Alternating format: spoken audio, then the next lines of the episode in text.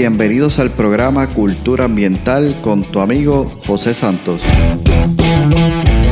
Un podcast diseñado para profesionales del control de plagas, dueños de negocios y personas que buscan soluciones y sobre todo un ambiente saludable, seguro y libre de plagas. Buscamos expandir nuestro horizonte y provocar una nueva manera de pensar y tomar acciones enfocadas en cuidar la vida y el medio ambiente. Prepárate, juntos seguiremos haciendo avanzar nuestra industria. Hola, ¿qué tal? Bienvenidos al podcast. Bienvenidos una vez más al podcast Cultura Ambiental, tu programa. Una semana más compartiendo un nuevo episodio. Y hoy tengo el gusto, tengo el placer y el honor de compartir contigo una entrevista que estuve haciendo con la entomóloga Eda Martínez. Hoy quiero lanzarte la siguiente pregunta. ¿En algún momento has tenido que identificar algún insecto plaga y no has sabido qué hacer? Hoy, precisamente con la entomóloga Eda Martínez, vamos a estar hablando sobre la importancia de hacer una identificación correcta, porque a través de esta identificación correcta podemos entonces marcar el curso del tratamiento correcto, el cual vamos a aplicar o vamos a seguir para poder lograr tener éxito en este servicio en particular. Así que estoy sumamente agradecido porque después de mucho tiempo, coordinando y coordinando, siempre pasaba algo. La entrevista finalmente se hizo posible y tuve la oportunidad de visitar las facilidades de la estación experimental en el área de Corozal y fue una experiencia muy buena, muy bonita, porque pude conocer incluso al personal que allí trabaja y me explicaban con tanta pasión, con tanto entusiasmo lo que día a día hacen, que me llenó de más energía para seguir haciendo lo que día a día hago con la misma pasión y el entusiasmo que ellos lo hacen. Quiero compartirte hoy esta entrevista. Al final regreso contigo para algunos comentarios. Préstale atención, disfruta de esta entrevista. Fue más que una entrevista, una conversación con Eda Martínez quien se dio la oportunidad de compartir su experiencia, sus conocimientos y tiene grandes, grandes planes para lo que es la educación continua, que ahí en esta entrevista ella nos explica la importancia. También tiene grandes planes para los jóvenes, porque está impactando una comunidad de jóvenes que realmente se están desarrollando con mira hacia lo que es incluso nuestra profesión.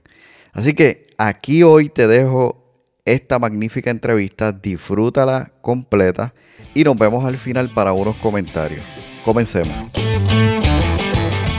Saludos Eda, bienvenido, bienvenida al podcast. Sabes que eres nuestra primera mujer en el podcast. Wow, qué emoción.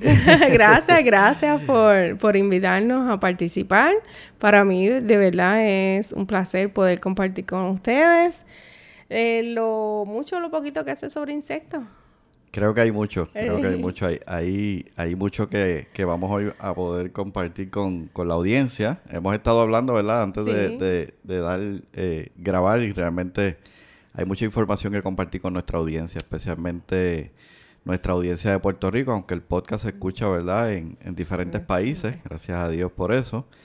Así que cuéntanos, vamos a comenzar eh, conociendo quién es Eda Martínez, cuéntanos de ti, qué haces, ¿Y por qué lo pues, haces también? Seguro. Pues mira, eh, yo soy especialista en el Servicio de Extensión Agrícola de la Universidad de Puerto Rico, recinto de Mayagüez. Hago oficina en el Jardín Botánico.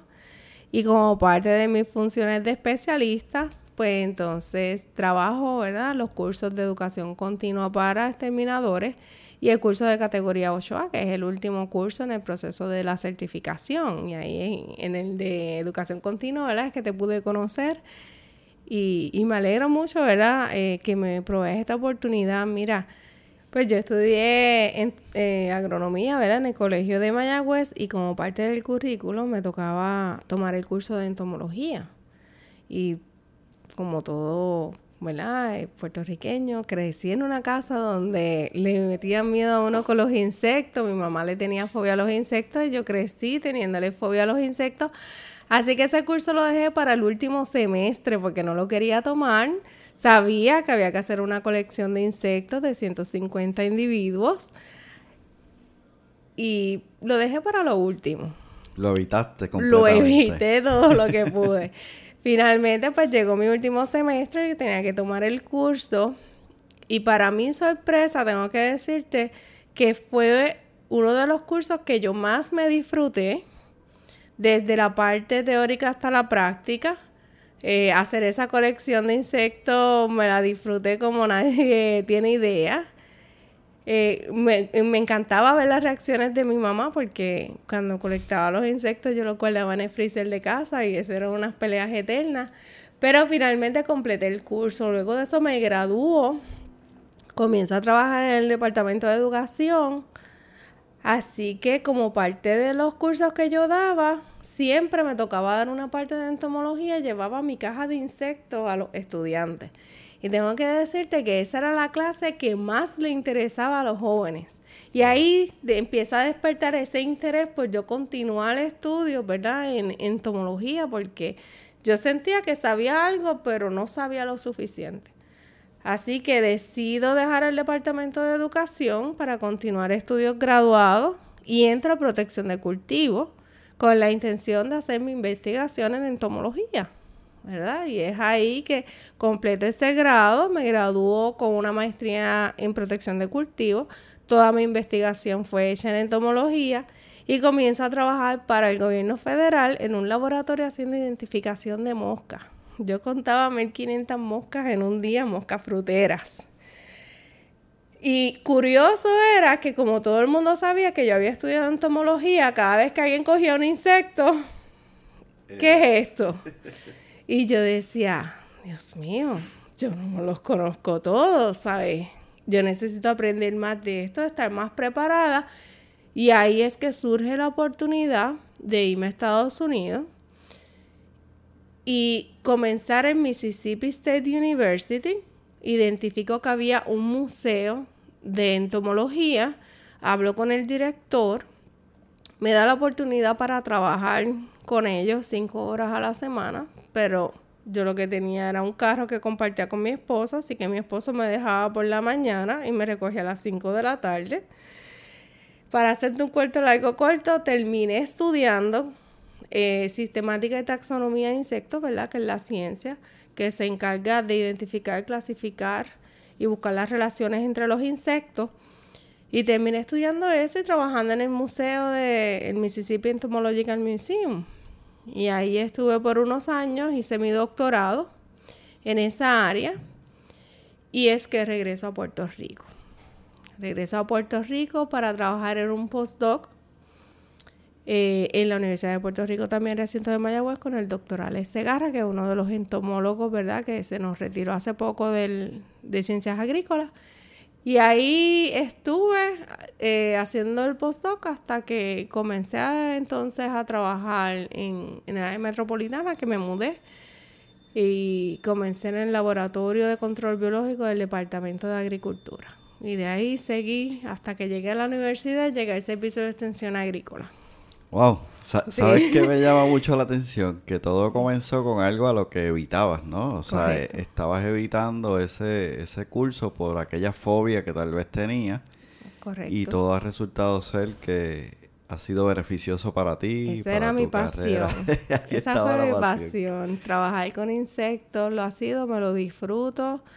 Eh, es una carrera bien dinámica, ¿verdad? Donde todos los días yo tengo algo nuevo que hacer, que aprender relacionado a los insectos, pero lo más que me disfruto es enseñarle a otras personas, ¿verdad?, acerca de los insectos, con esa misma intención de que vayan cambiando esa perspectiva, ¿verdad?, de que los insectos son indeseables, porque no todos lo son.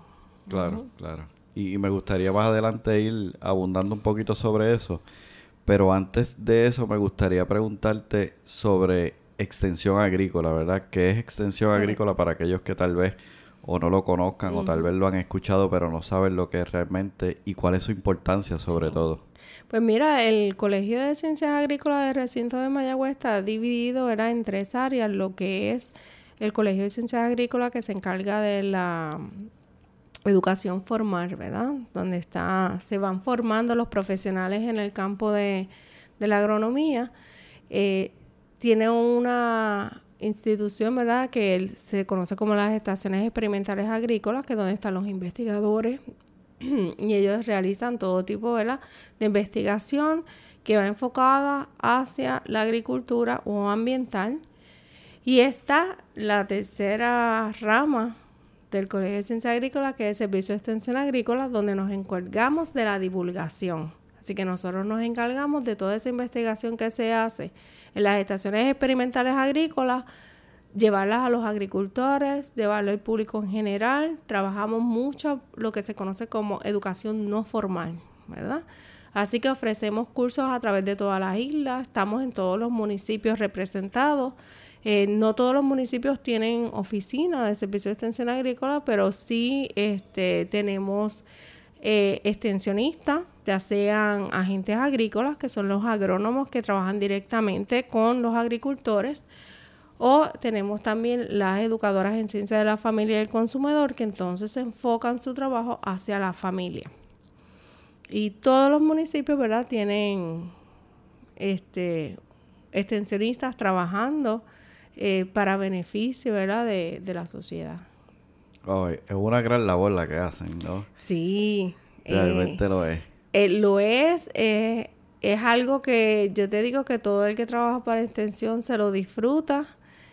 yo empecé como agente agrícola en el municipio de Comerío, se oficina en Naranjito, ¿verdad? Un ejemplo, ¿verdad? De que Quizás no estamos localizados en el municipio donde trabajamos, pero estamos cerca.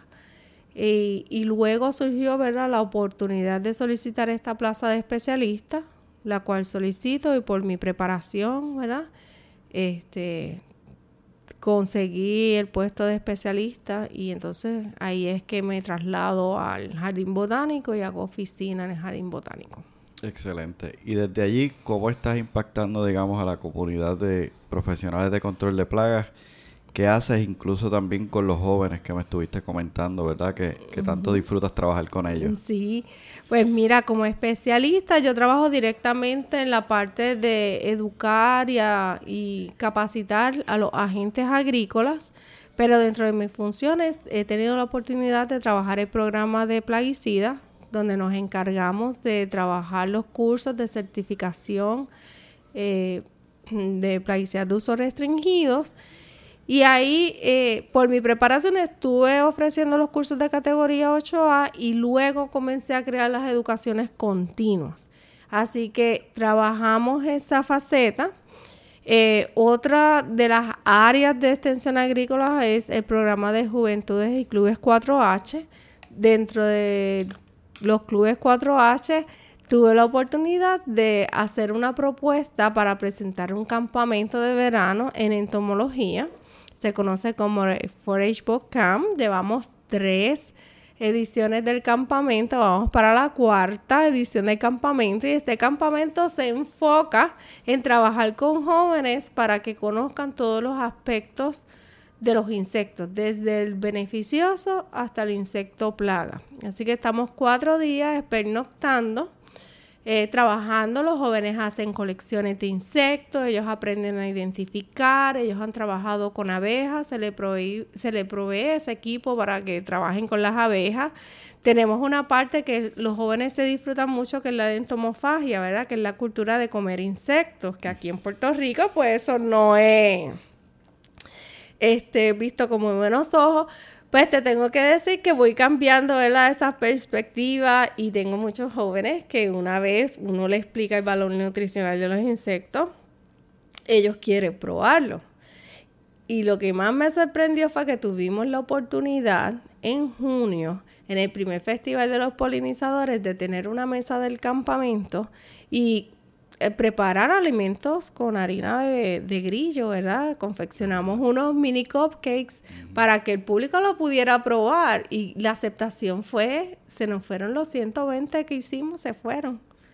Me sorprendió mucho que hasta los adultos venían acá y me decían, yo quiero probar de eso. O sea, y vemos cómo vamos cambiando, ¿verdad? Esa perspectiva eh, de que todos los insectos eh, causan daño, Este, son fuentes de alimento, los insectos, muchos son beneficiosos, como los insectos polinizadores, los enemigos naturales de las plagas, etcétera.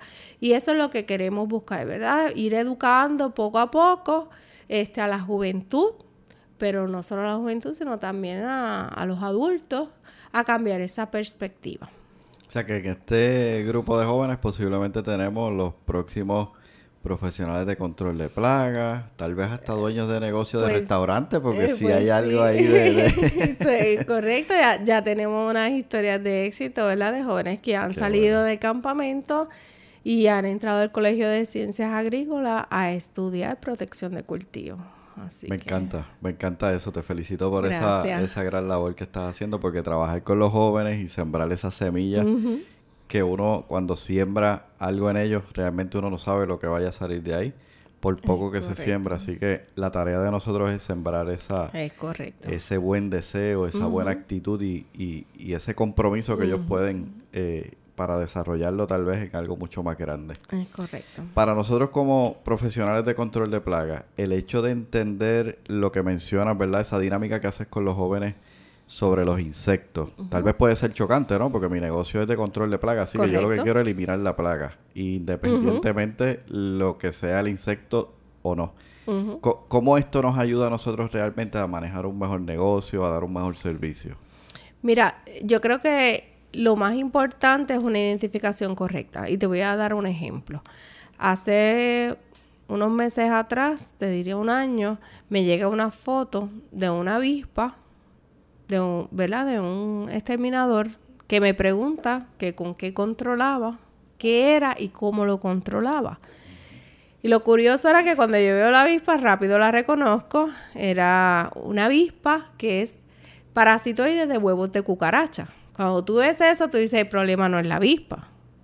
El problema es que tienes una infestación de cucaracha y el manejo se debe ir enfocando al control de la cucaracha, no el control de la avispa. La avispa está ahí haciendo, como dice uno, ¿verdad? Su trabajo, controlando. A lo mejor esa avispa hay más y tienen controlada esa población. Eso no significa que no vas a hacer un, manejo, porque sabemos, ¿verdad? Este, el riesgo de uno tener cucarachas dentro de una estructura, porque transmiten enfermedades, etcétera. Pero aquí lo importante es, ¿verdad?, que el control no se debe enfocar al manejo de la avispa, sino al manejo de la cucaracha. Entonces, cuando nosotros conocemos y podemos identificar un insecto beneficioso de un insecto que es plaga, pues somos más eficientes haciendo ese trabajo. Excelente, la verdad que lo, dijiste muy bien. Identificación correcta, porque realmente estamos apuntando a un problema que es el que pensamos que es un problema, pero en realidad no es el problema. Es correcto. Entonces esa parte es sumamente importante y supongo que eso también tiene que ver con la parte de inspeccionar, ¿no? Correcto, si esa inspección inicial es bien, bien importante, se recalca mucho en los cursos.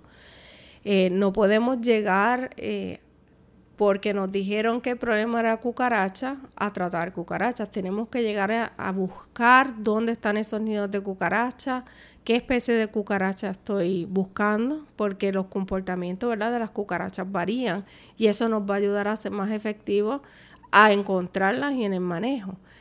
Así que es bien importante que esa inspección inicial se realice y tan importante como la inspección es la identificación y la evaluación. Si yo evalúo el trabajo que yo hice y yo fui eficaz, perfecto. Pero si no fui eficaz, ¿qué está pasando? Una identificación correcta una aplicación incorrecta de, plaguicida, ¿verdad? No seleccione el plaguicida indicado. Así que todo es como una cadena y todo va a depender de esa eh, eh, inspección inicial y de esa identificación de lo que usted encontró cuando hizo esa inspección inicial. El resultado es queremos ser eficaz, ¿verdad? Al finalizar nuestro trabajo y queremos que el cliente quede satisfecho con el trabajo que hicimos. Y cuando hacemos las cosas por costumbres, lamentablemente fallamos en algo. No podemos asumir que es que estamos tratando este una cucaracha, a lo mejor, ¿verdad? tratamos en un área, se nos pasaron se nos pasó que hay en otra área presente porque no hicimos esa inspección inicial y no logramos controlar el problema. El cliente no está satisfecho, ¿verdad? Y, y nosotros lo que queremos es un cliente satisfecho para que el negocio crezca. Sí, definitivo. ¿Sabe que hace unos días compartía con un grupo de jóvenes de grado 12 y una de las cosas que le hablaba era del, ciclo del éxito que yo aprendí hace unos años. Y todo comienza, ¿verdad? Eh, bueno, inicialmente con un sueño, metas. Esas metas se convierten en acciones. Y aquí es donde me, me, acuerdo por, por, lo que estás diciendo, porque esas acciones van a darme una experiencia a medida que yo las voy implementando. Esas experiencias aumentan mi confianza por los resultados que tuve y ahí empieza a crearse un ciclo. Acciones, experiencia, aumentó mi confianza, tengo los resultados y vuelvo y repito. Eso es así. Y, eso es sumamente importante. Ahora, me viene una pregunta a la mente y es la siguiente. Si yo no soy un entomólogo, o sea, ¿qué puedo hacer? Porque ahora yo no soy entomólogo, estoy empezando un negocio, tengo muy poca experiencia, tal vez no sé a qué, a dónde ir, tal vez toco puertas, pero muchas personas no quieren ayudarme. ¿Qué debo hacer cuando encuentro un caso en el que necesito ayuda, por ejemplo, en lo que es la identificación de un insecto? Mira, tienes varias alternativas, ¿verdad? Es bien importante que cuando cogemos los cursos de, de categoría 8A nos dan algo muy básico eh, y, corto, ¿verdad? Y ahí entra en que nosotros comencemos a buscar más información, a autoeducarnos. Eh, ¿Qué, alternativas tengo? Pues mira, los cursos de educación continua que se ofrecen a exterminadores tenemos que empezarlos a ver como herramientas de trabajo, ¿verdad? Eh, cualquier curso de educación continua que yo tomo me, me hace más eficiente en mi trabajo. Entonces, otra manera y que yo siempre recalco en los cursos es hay que buscar información, pero información científica. ¿Sabes? Cuando, si yo sé que yo voy a tratar una plaga, yo voy a buscar información sobre esa plaga, porque yo esa plaga, si voy a trabajar con ella, tengo que conocerla de la A a la Z. Y busco eh, en universidades, publicaciones de universidades, publicaciones científicas.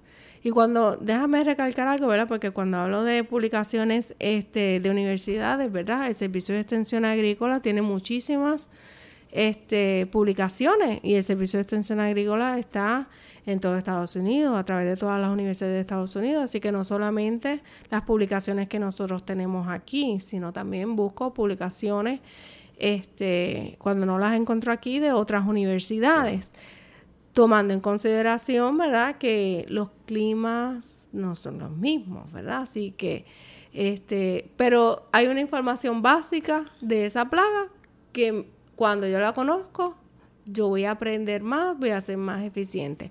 Y algo que, te mencioné ahorita, ¿verdad? Eh, tomar un curso de entomología como parte del mejoramiento profesional. Eh, una de las cosas que yo siempre pregunto cuando a veces empiezo los cursos es cuántos aquí son entomólogos, ¿verdad? Porque ustedes son expertos en plagas, pero muchos, como tú bien mencionas, ¿verdad? Muchos no tienen e, esa preparación en plagas.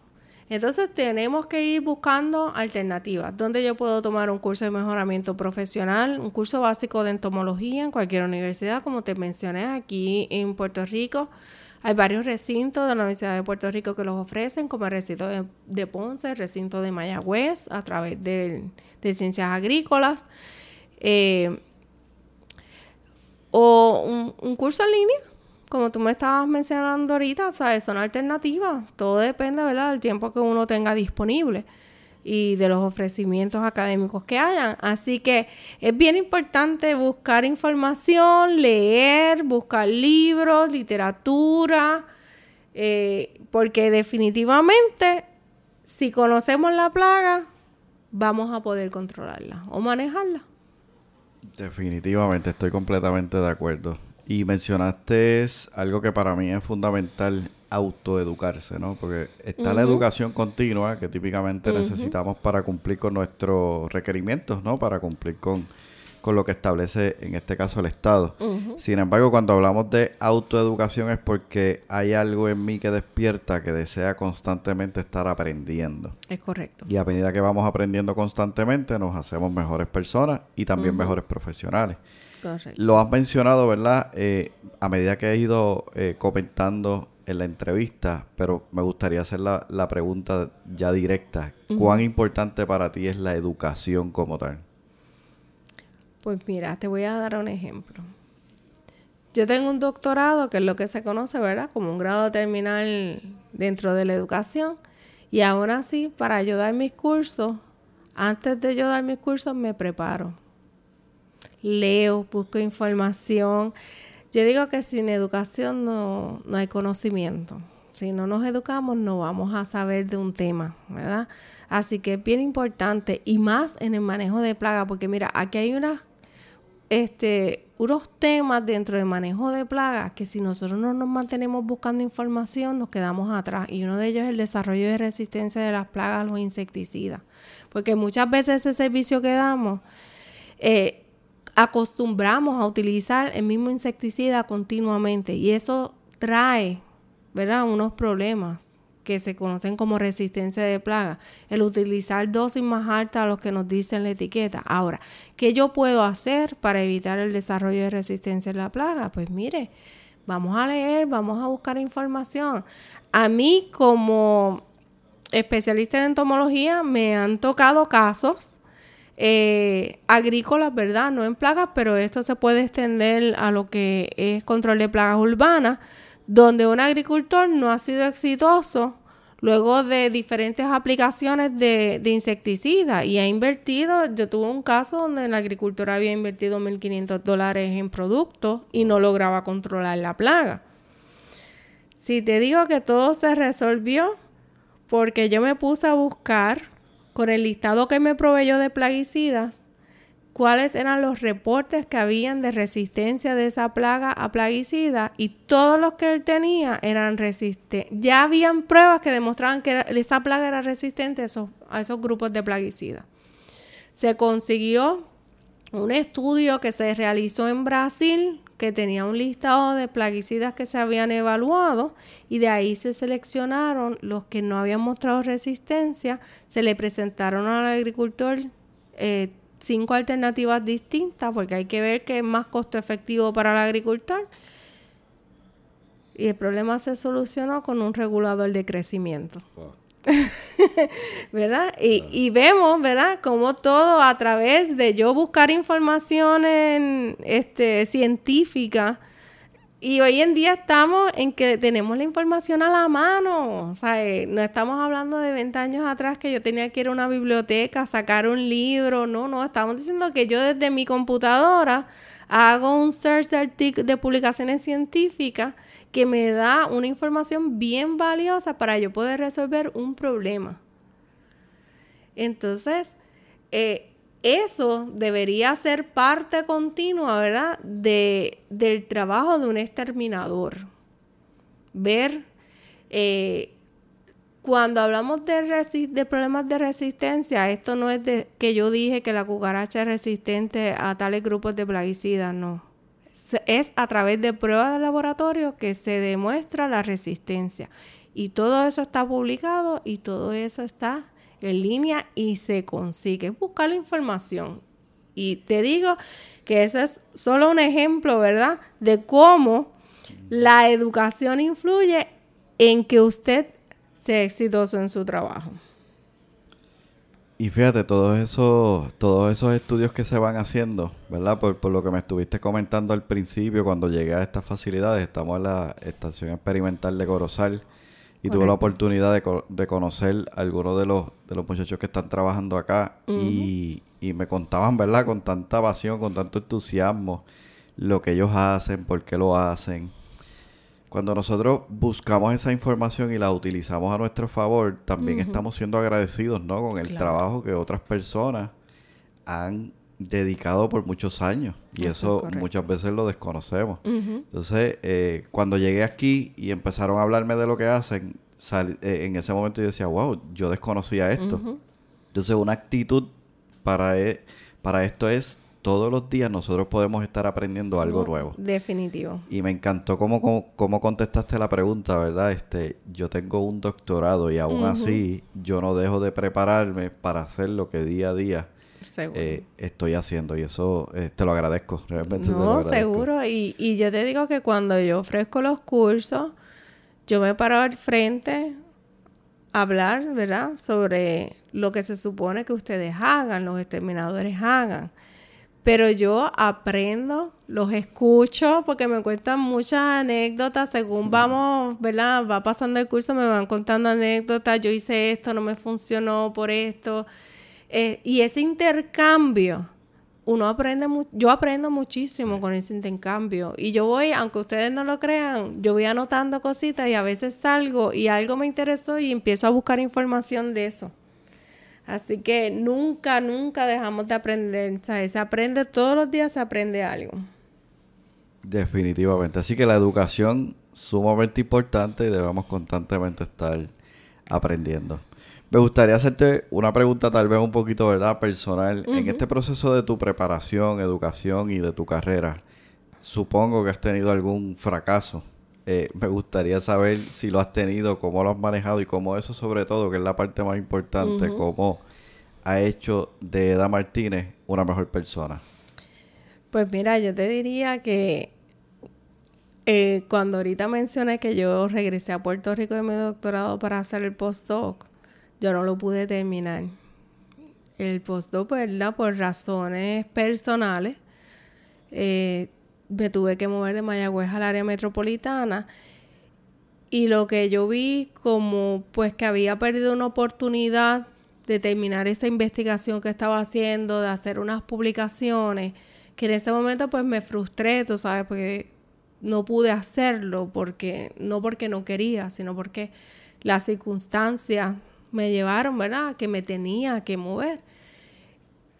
Y te tengo que decir que cuando uno hace como una retrospección de todo lo que pasó, gracias a eso estoy hoy aquí.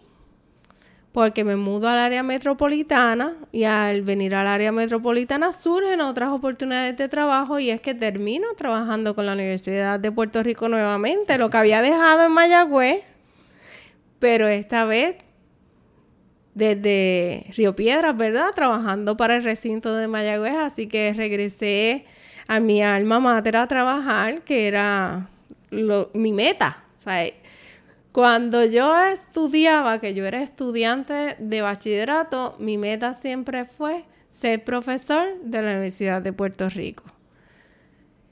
No lo estoy siendo de manera formal, porque no soy parte de la educación formal, no doy cursos eh, que preparan a estudiantes en el recinto, pero sí a través de la educación no formal. Y si tú supieras que los otros días estaba discutiendo eso con, con, mi esposo, porque mi esposo trabaja educación formal, yo trabajo educación no formal, que es lo que trabaja el Servicio de Extensión Agrícola, ¿verdad? La divulgación eh, se da a través de la educación no formal. No estamos en un salón de clase, no es conducente a un grado, pero estás aprendiendo. Y lo más interesante del trabajo que yo hago, que esto me apasiona y yo jamás me imaginé que iba a ser así, es que cuando tú trabajas educación formal, la persona que está frente a ti está ahí porque quiere aprender de ese tema, no está ni obligado ¿verdad? Ni está ahí porque quiere aprender. Y eso es tú, tú enseñarle a gente que quiera aprender, eso es, este, para cualquier educador, eso es eh, la dicha más grande. Wow, me encanta esa respuesta. O sea, ahí tú has encontrado tu pasión, ¿no? O sea, tal vez no has logrado, bueno, cambio, cambio lo que he dicho, lograste tu meta de una manera diferente. Diferente y has encontrado una pasión, ¿no? ¿Cómo tú describirías ese propósito que tienes, si lo podemos llamar así como propósito de vida para, para lo que estás haciendo hoy día? Pues mira, este, como te mencioné ahorita, una de las de las misiones que yo tenía cuando terminé mi doctorado era que yo quería cambiar esa perspectiva que la gente tenía acerca de los insectos indirectamente a través del trabajo que estoy realizando ahora estoy logrando esa segunda meta que yo tenía en mi vida, porque la primera era ser, ¿verdad? Este, profesora de, en, ciencias agrícolas. Eh, indirectamente he logrado esa segunda meta con la que yo me tracé, que regresé a Puerto Rico, que es trabajar. Entonces, pues a través de este trabajo que estoy realizando ahora, he tenido la oportunidad de trabajar eh, proyectos de colaboración que están relacionados a la protección de polinizadores. Eh, tenemos varios proyectos, ¿verdad?, enfocados hacia esa, esa área. Y una de las cosas es que estamos trabajando festivales que son parte de esa educación no formal y en estos festivales estamos educando eh, al público en general sobre lo que son los polinizadores y cómo conservarlos. Y no sé si te fijaste, pero cuando salga, fíjate que tenemos, la doctora Dania Rivera está a cargo del Jardín de Polinizadores de la Estación Experimental Agrícola de Corozal y aquí nosotros recibimos eh, público, ¿verdad? Eh, general para educarlos acerca de lo que son los polinizadores, su función y su conservación. Y, y te tengo que decir pues que indirectamente, sin querer, he logrado mis metas, como tú dices, ¿verdad? Desde una perspectiva diferente, pero me los disfruto y, y se, se, ha vuelto en, en la pasión, ¿verdad? De, de la vida de uno. Sí, y lo veo en tus ojos, brillan cuando me cuentas, ¿verdad? Este, el hecho de, lograr esas metas y los planes que tienes. Antes de grabar, pues me, me, estabas comentando, ¿verdad? De muchas de esas metas y, y, lo que estás queriendo lograr, esa visión, ¿no? Que tienes para, para con tu vida y sobre todo, que es lo más que me gusta y, me llama mucho la atención, que es en beneficio de los demás, de la comunidad, de los jóvenes, de nuestro medio ambiente yo creo que eso tiene, ¿verdad? Un, gran significado cuando uno tiene un, objetivo que no solamente se trata de, tal vez, económico eh, o de dejar un impacto para que alguien diga lo que hizo eh, tal persona, sino que se trata de, dejar algo más, algo más grande, eh, luego de que ya uno no esté, ¿verdad? En este, en este mundo. Te felicito por eso y te animo. Te animo a que sigas hacia adelante. Gracias. Mencionaste la palabra colaboración. ¿Qué para ti es una colaboración? Y, por ejemplo, ¿qué tipo de colaboraciones se pueden estar haciendo para que proyectos eh, de envergadura se puedan también llevar a cabo? Pues mira, este, cuando estamos a nivel de la universidad, colaboración son esas relaciones que hacemos con otros colegas en otras universidades o en otros eh, en, otros eh, países, ¿verdad? Eh, para hacer un trabajo de investigación, obtener unos resultados o un trabajo de divulgación.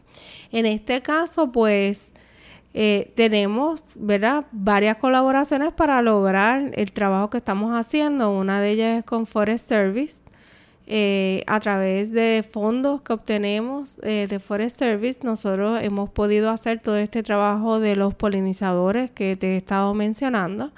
Tenemos también eh, una colaboración que está por comenzar, está muy interesante. Esta es de la Universidad de Puerto Rico, recinto de Mayagüez, la Universidad de Puerto Rico, recinto de Río Piedras, Louisiana State y la Autoridad de Acueducto y Alcantarillado. Y es para atender un problema que hay en el lago Carraízo con lechuga de agua. Así que nosotros hemos estado en colaboración con ellos eh, para evaluar el enemigo natural de la lechuga de agua.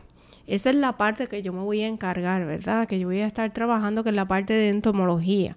Ahí entonces otros colegas eh, que van a estar trabajando, ¿verdad? Las evaluaciones de, con diferentes tipos de controles aparte del control biológico, que es ese enemigo natural que te mencioné, eh, ¿qué otros controles se pueden estar estableciendo para remover esa lechuga de agua que está afectando grandemente, ¿verdad? La salud del lago Carraízo, de las comunidades que están cercanas al lago Carraízo.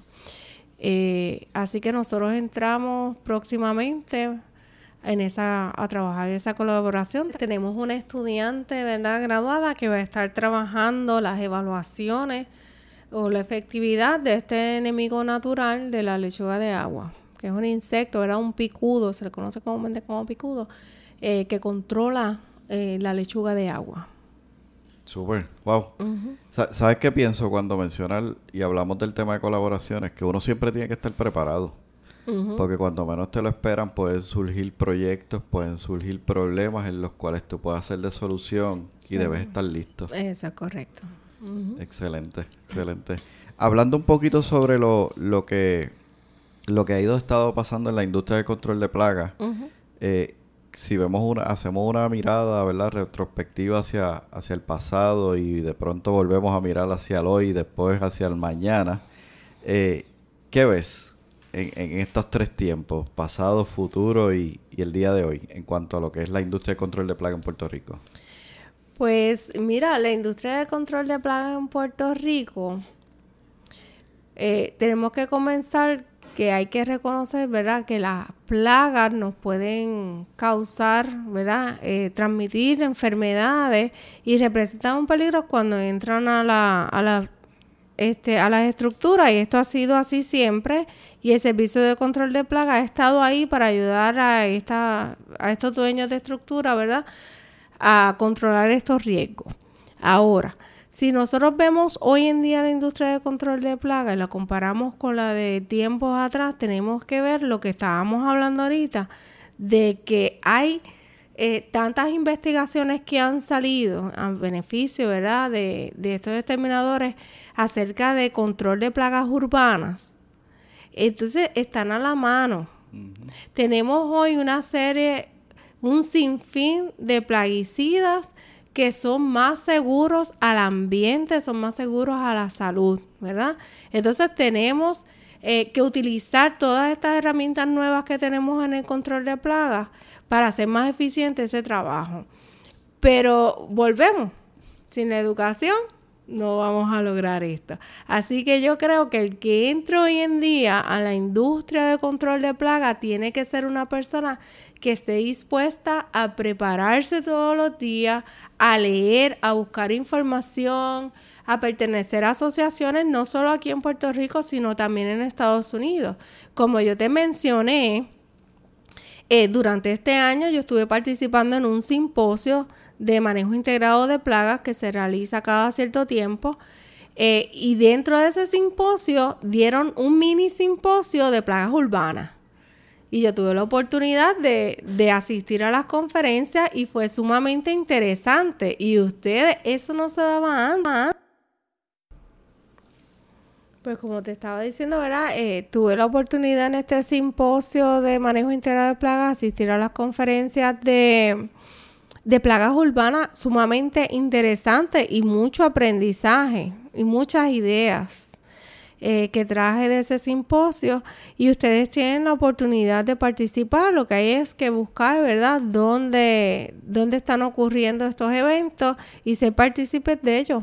A veces tenemos como como digo yo, que, que, salir de la islita para buscar más información y educarnos más y traer ideas nuevas, que es lo último en el control de plagas, hay que estar al día. Entonces, hay muchísimas herramientas que tenemos hoy en día que antes no se tenían y podemos hacer ese trabajo de manera más eficiente. Excelente, gracias por esa respuesta. Te pregunto, Eda, ¿Qué esperarías ver entonces, verdad, en base a esa respuesta que me das, en las próximas generaciones de profesionales de control de plagas? Mira, a mí me gustaría, ¿verdad? ver un exterminador que vele por la salud y la seguridad de sus clientes, que se comunique con esa clientela, eh, para hacer más eficiente su trabajo. Para mí es bien, ¿verdad? Bien importante que hagan evaluaciones del trabajo que realizaron para ver si los métodos que aplicaron fueron los correctos o no. Y que hagan identificaciones de insectos. Y te lo comento, ¿verdad? Y, es, eso es lo que me gustaría ver porque eh, me preocupa mucho que este no sé si es que no se leen ¿verdad? las etiquetas, pero estoy viendo aplicaciones con personas dentro de, un salón y eso, eh, o de una oficina, y eso preocupa mucho, ¿verdad? Este, debemos de eh, de ser más eh, conscientes, ¿verdad? En que cuando aplicamos plaguicidas, los plaguicidas son tóxicos. Eh, unos más que otros, pero todos son tóxicos, ¿verdad? Y aunque plaguicida no tenga un olor fuerte, no significa que no sea tóxico. Así que es bien importante, ¿verdad? Que cuando se hagan esas aplicaciones, se hagan de la manera correcta y no expongamos innecesariamente, ¿verdad?, a las personas que están alrededor de esa aplicación. Y me encantaría ver eso, yo encontrarme exterminadores en la calle que estoy viendo que están haciendo esas aplicaciones como se supone que están protegiendo la salud de las personas que están alrededor. Para mí eso sería... Eh, bien importante porque es lo más que nosotros enfatizamos en los cursos, la parte de seguridad al usar los plaguicidas. Exacto. Yo, yo me atrevo a decir, y, y, lo digo por mí y por muchos de la audiencia, que estamos encaminados a eso. Sí, es, eh, es cuestión de, tiempo para que podamos verlo, ¿verdad? En su totalidad. Y para eso, ¿verdad? Este tipo de mensaje que estamos transmitiendo hoy, porque queremos, eh, como decía mi mamá, la cantaleta, sigue uno ahí, ahí, hasta que se da, pero realmente cambiamos esa palabra de la cantaleta por llevar un mensaje, una idea que eventualmente se transforme en, algo real. Correcto. Eh, Bill Gates en una ocasión yo lo escuché decir que para que una idea sea real muchas veces toma años. Entonces pues no podemos desfallecer en seguir llevando el mensaje, lo que hace Extensión Agrícola y otras identidades, ¿verdad? En llevar el mensaje. Y colegas también fuera de Puerto Rico, así que yo estoy seguro que, vas a verlo. Vas a ver eso eh, que deseas ver en las próximas generaciones. Sé que sí. ¿Alguna pregunta, ya que estamos casi llegando al final, alguna pregunta que te hubiese gustado que te hiciera para llevar algún mensaje, eh, algo que quieras compartir con nuestra audiencia? ¿Qué mensaje final te gustaría dejarle a nuestra audiencia? Pues mira, eh, a mí me gustaría, ¿verdad?, que, vean las educaciones continuas como una forma de aumentar eh, ese conocimiento y ser más efectivo el trabajo, no que lo vean como algo que tengo que tomar obligado porque si no, no me renuevan la certificación, no. Veámoslo, veámoslo como una oportunidad de crecimiento para hacer mejor ese trabajo. Algo que, este, que sé que se mencionó, ¿verdad? Pero que quiero recalcar antes de, terminar, es eh, que no todos los organismos que vemos, ¿verdad? En un lugar son necesariamente plagas, y esto lo he estado mencionando otra vez. Tenemos que aprender a identificar cuáles son los organismos beneficiosos y versus, ¿verdad? Los organismos que son plagas para entonces nosotros poder eh, obtener los resultados que queremos. Así que la, identificación de esa plaga es bien importante. ¿Y qué puede hacer un exterminador cuando se encuentra con una plaga que no es muy común y que no la puede identificar eh, fácil? Pues mira, el Servicio de Extensión Agrícola tiene disponible la clínica de diagnóstico eh, y en, ¿verdad? Como parte de, ser especialista, yo trabajo a las identificaciones de lo que son plagas, ¿verdad? De los artrópodos en general, porque no solamente insectos, sino también identificamos eh, arañas e identificamos ácaros, ¿verdad? Que no son insectos, estos dos grupos, y hacemos identificaciones. Así que si usted necesita los servicios de la clínica, en la página de Servicio de Extensión Agrícola hay información sobre la clínica de diagnóstico del servicio de extensión. Y eh, también me pueden localizar en el Jardín Botánico en la región, lo que se conoce ¿verdad? como región noreste de Servicio de Extensión Agrícola. Estamos localizados en el frente al palmetum, que cuando usted entra al Jardín Botánico, pregunte por el palmetum y ahí nos va a encontrar y en cualquier... Eh, yo he trabajado con muchísimos exterminadores ayudándolos a hacer las identificaciones y hacemos la identificación y los ayudamos a seleccionar un manejo correcto, ¿verdad? Se le da unas recomendaciones junto con esas identificaciones. Así que los exhortamos a que utilicen los servicios de la clínica porque son sin costo alguno no, conlleva ningún costo. Mira para allá, qué mejor que eso, ¿verdad? Así que tenemos ahí un recurso o varios recursos que nos pueden estar asistiendo, ayudando a nosotros poder hacer una mejor identificación. Sabes que tengo un colega de la, de, ¿verdad? De la industria, él está en Argentina y como parte de su trabajo día a día, él, él busca hacer esa identificación de lo que va a estar trabajando y en una de sus eh, trabajo diario, él identificó una termita que hacía, no sé, muchísimos años que no estaba presente en Argentina. De ahí hizo la, la, colección, la llevó a un laboratorio, se evaluó, se evaluó y de ahí ha surgido todo un hallazgo. Entonces, cuando él me contaba eso, que en algún momento, ¿verdad? Lo voy a traer al podcast para que nos cuente esa experiencia. Pero lo que quiero puntualizar es que haciendo incluso una identificación correcta, sabe, ¿verdad? Sabe Dios lo que nosotros podamos incluso encontrar como parte de alguna especie. Eh, alguna especie que no esté reportada, eso es bien común. Este, eh, ustedes que son los que están en el campo, ¿verdad? Día a día, como digo, decimos nosotros, este, son los que tienen esa herramienta de poder detectar especies que no han sido reportadas. Nosotros le llamamos, ¿verdad? Especies de posible introducción. Eh, y nosotros hay un listado de especies de posible introducción de importancia económica, ¿verdad? Y tenemos que estar al día en, en esa parte. Eh, y a través de, hacer identificaciones es que llegamos a descubrir estas especies y salen estos nuevos reportes de plagas en Puerto Rico. Eso es parte ¿verdad? del trabajo de investigación que se hace en las estaciones experimentales. Los investigadores este, casi siempre ¿verdad? son los que llevan a cabo estos nuevos hallazgos en los proyectos de investigación. Pero los exhorto a ustedes, ¿verdad?, a que utilicen los servicios de la clínica.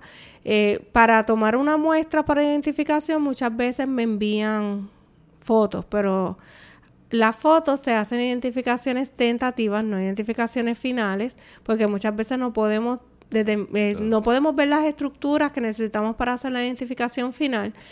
Eh, lo ideal sería que tomen la foto, pero tomen una muestra también en un potecito con un poco de alcohol.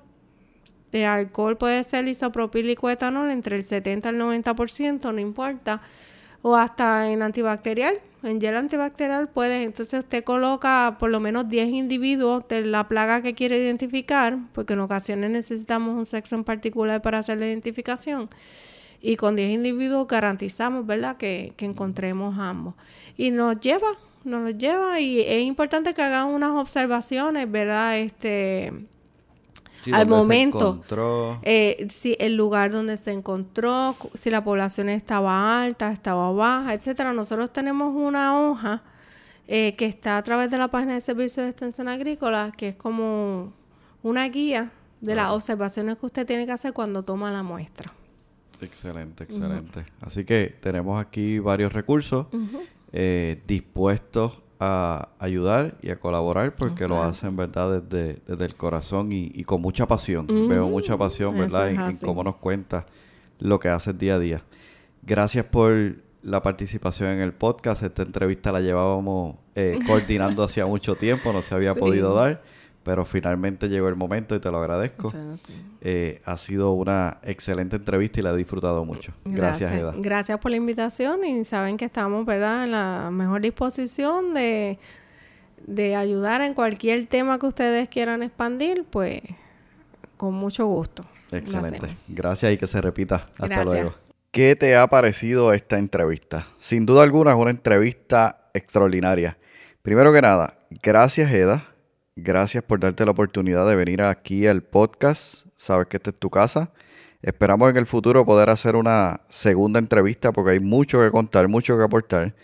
Y quiero agradecerte por tu tiempo, por el conocimiento que compartes con nosotros y por tantos tips importantes que hacen y harán de nuestra industria una mejor industria. Quiero resaltar eh, algunos puntos. Número uno, los insectos beneficiosos, y eso lo ato a lo que comentaba Eda con relación a una identificación correcta. Cuando nosotros logramos hacer una identificación correcta por medio de una inspección, realmente nosotros estamos logrando definir correctamente el problema, no el síntoma, y de allí poder establecer entonces el tratamiento, el manejo adecuado para entonces lograr tener éxito en la dirección correcta. Hemos apuntado entonces al objetivo al cual tenemos que ir. Además, cuando hacemos una identificación correcta y logramos establecer el tratamiento correcto, también Eda nos mencionaba el hecho de poder evaluar nuestro tratamiento, nuestro manejo el cual hemos establecido a través de esta identificación en la inspección. Si nosotros evaluamos, y la evaluación es sumamente importante, incluso lo hemos mencionado muchas veces acá en el podcast, nosotros podemos lograr tener una amplia capacidad de lograr tener éxito, porque en la evaluación es donde nos estaremos dando cuenta si realmente nuestra identificación fue correcta, si el problema al cual debíamos haber apuntado fue el problema correcto que apuntamos y eso lo sabemos por los resultados que obtenemos. Me impresiona además mucho la misión o el propósito que EDA tiene con lo que está haciendo actualmente. Me contaba, ¿verdad?, fuera de grabación sobre muchos de los proyectos los cuales trabaja, los retos que esos proyectos representan. Y aún así ella continúa siendo perseverante en cada uno de estos proyectos porque tiene pasión, propósito y tiene misión con lo que hace. No simplemente es un trabajo en el cual ella constantemente debe hacer un checkmark como que algo se cumplió, sino que su trabajo es su pasión, es parte de su propósito y es parte de su misión. Si te fijaste y escuchaste en muchas ocasiones, ella mencionó que parte de ese propósito y esa misión es cambiar la perspectiva, la perspectiva de cómo se ve la industria del control de plagas, cómo se ve el tema de la identificación, de educarse, la educación sumamente fundamental, lo mencionó, y cambiar esa perspectiva de cómo realmente se ve el hecho de constantemente estar aplicando plaguicidas cuando realmente hay otras estrategias y otros métodos que pueden ser muy bien utilizados para poder resolver ciertos, ciertos problemas en específicos. Y nos comentaba sobre el caso ¿verdad? De, la, de la avispa. Así que quiero antes de retirarme agradecer nuevamente a Eda por su tiempo, por su entusiasmo y por tener propósito en su vida que se hace parte de nuestro propósito también y hace posible que en este día de hoy podamos compartir con ustedes, nuestra audiencia, esta gran entrevista. Eda está constantemente educándose, Eda está constantemente educando a otros y si escucharon, aun cuando ella tiene un grado bastante alto en lo que es educación eh, formal, constantemente continúa educándose para poder seguir haciendo su trabajo de una mejor manera. A ti que me escuchas, vuelve y repasa esta entrevista, vuelve y repasa cada concepto que Eda ha traído a través de este episodio de hoy y ponlo en práctica. Sabes que lo que pretendemos aquí en el podcast Cultura Ambiental es precisamente crear una nueva manera de pensar. No es forzarte a que pienses como yo pienso, es más bien que por medio del proceso de pensamiento y reflexión puedas alcanzar a pensar en la manera correcta, como tú lo decidas, pero luego de exponerte a esta información tú puedas tomar una decisión de qué forma realmente debes ir o en qué dirección debes estar yendo. Me despido por hoy. Regreso la próxima semana con una entrevista que también va a dar mucho de qué aportar y mucho de qué hablar porque realmente impacta lo que es nuestro negocio directamente. Y me refiero a las finanzas. Finanzas personales y finanzas corporativas. ¿Cómo nosotros podemos lograr llevar nuestros negocios a funcionar de manera organizada y optimizada? para que podamos tener los mejores resultados que estamos esperando. Aquí me despido por hoy, te doy las gracias por estar en sintonía una vez más del podcast Tu programa Cultura Ambiental. Y recuerda, juntos seguiremos haciendo avanzar nuestra industria. Has escuchado el podcast Cultura Ambiental. Para más información visita nuestra página web culturaambientalpr.com Allí encontrarás información sobre este tema y sobre otros temas de interés. Cultura ambiental, impactando la industria del control de plagas.